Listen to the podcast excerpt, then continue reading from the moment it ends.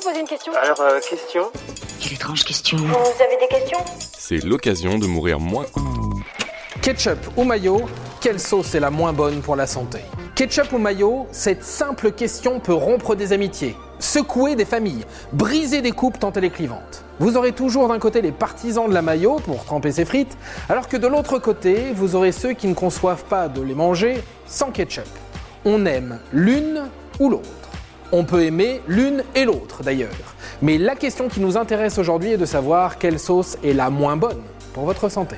Au passage, je vais vous expliquer pourquoi on y est tant accro. Il y a une vraie réponse scientifique derrière tout ça. Ketchup, mayo, c'est le match entre le sucré et le salé. Les États-Unis contre la France. Et ce sont des sauces aux recettes très simples avec seulement 5 ingrédients chacune.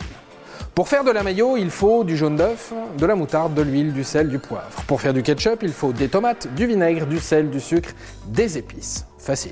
Bon, ça c'est quand on fait sa mayo ou son ketchup à la maison. Mais globalement, on va plutôt acheter de l'industriel. Et là, ça change un tout petit peu tout.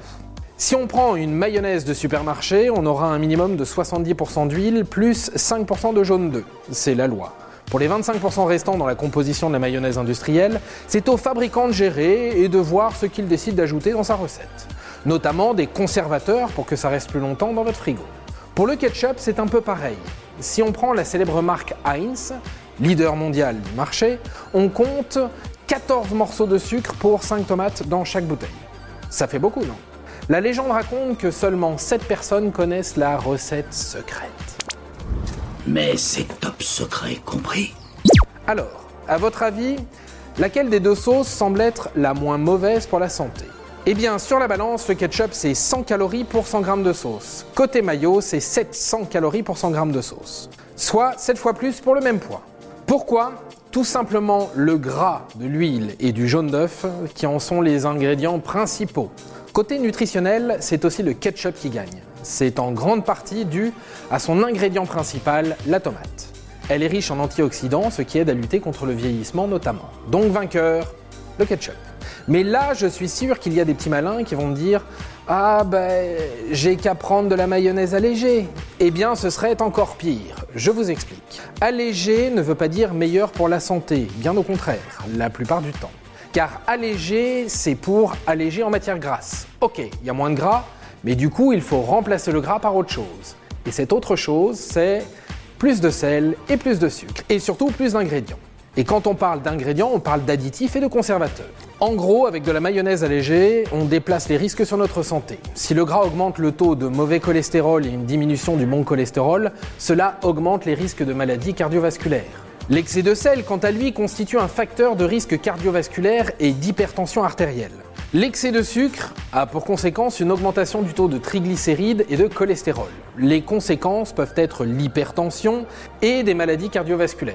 De plus, le sucre favorise aussi les cancers. Bref, ce n'est pas bon et en plus c'est cher. En gros, il vaut mieux se passer de la maillot que de manger cette cochonnerie. Oh non oh, Pas de ces cochonneries, moi je veux du sanglier.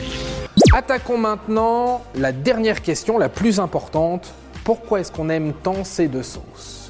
Chacune a ses qualités et ses réponses chimiques et physiques. Je m'explique.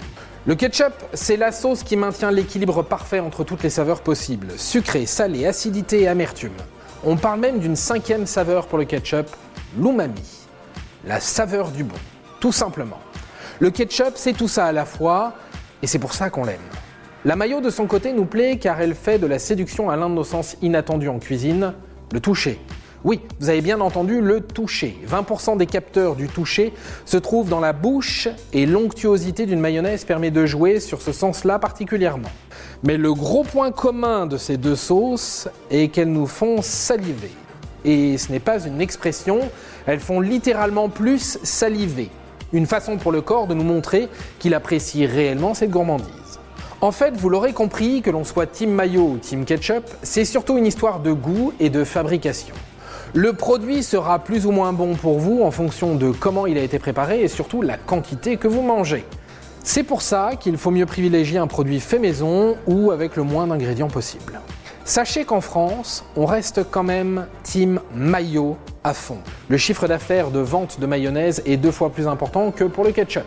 A l'inverse, aux États-Unis, 97% des Américains déclarent avoir du ketchup dans leur frigo. Comme quoi, les traditions ont la vie dure aussi.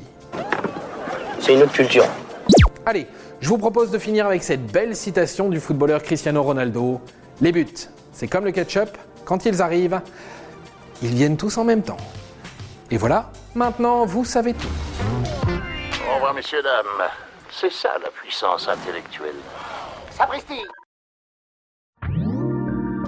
Si tu as aimé ce podcast, c'est le moment de t'abonner, de laisser une note ou un gentil commentaire. Et si tu as fait tout ça, eh bien merci, car ça nous aide beaucoup.